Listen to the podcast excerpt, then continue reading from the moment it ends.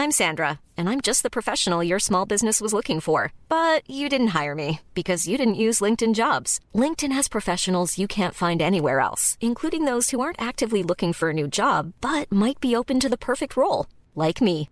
In a given month, over 70% of LinkedIn users don't visit other leading job sites. So if you're not looking on LinkedIn, you'll miss out on great candidates like Sandra. Start hiring professionals like a professional. Post your free job on linkedin.com/spoken today.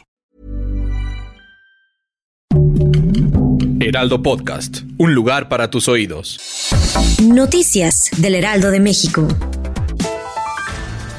El traslado este viernes de dos internos, uno de ellos procedente del penal del Altiplano en Almoloya de Juárez, al centro médico Adolfo López Mateos en Toluca, generó confusión, pues trascendió que uno de ellos era Ovidio Guzmán López, alias el ratón. Sin embargo, las autoridades confirmaron que uno de los internos fue identificado como Teodoro García, alias el Teo, y ex líder del cártel de Tijuana, mientras que el otro sí se llamaba Ovidio, pero es de origen centroamericano y procedente de otra prisión y del cual no hay mayor información.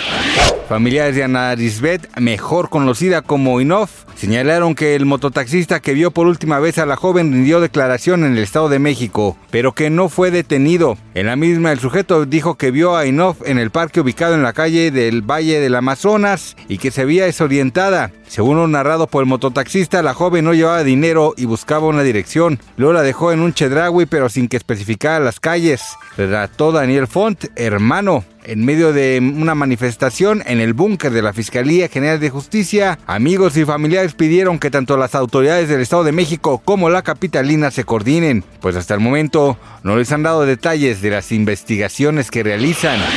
La DEA elevó a 10 millones de dólares la recompensa por información que conduzca a la detención o condena de Iván Archibaldo y Jesús Alfredo Guzmán Salazar, líderes de la facción de los Chapitos del cártel de Sinaloa que en los últimos ocho años inundaron de fentanilo a los Estados Unidos. Este viernes la jefa de la DEA, Annie Milgram, aseguró que los Chapitos fueron los pioneros en la fabricación y el tráfico de fentanilo, la amenaza de drogas más letal que Estados Unidos haya enfrentado.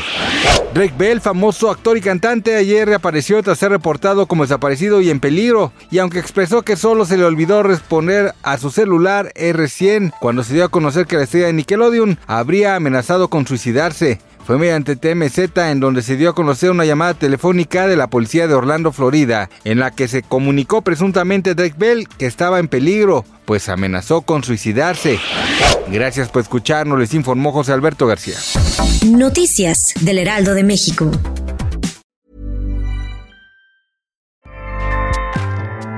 ACAST powers the world's best podcasts. Here's a show that we recommend.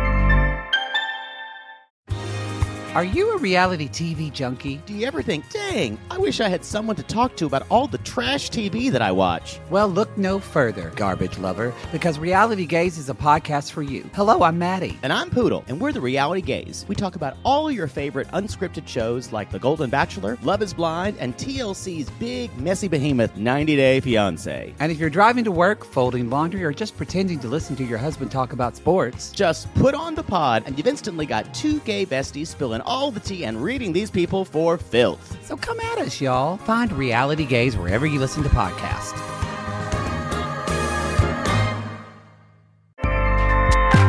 ACAST helps creators launch, grow, and monetize their podcasts everywhere. ACAST.com.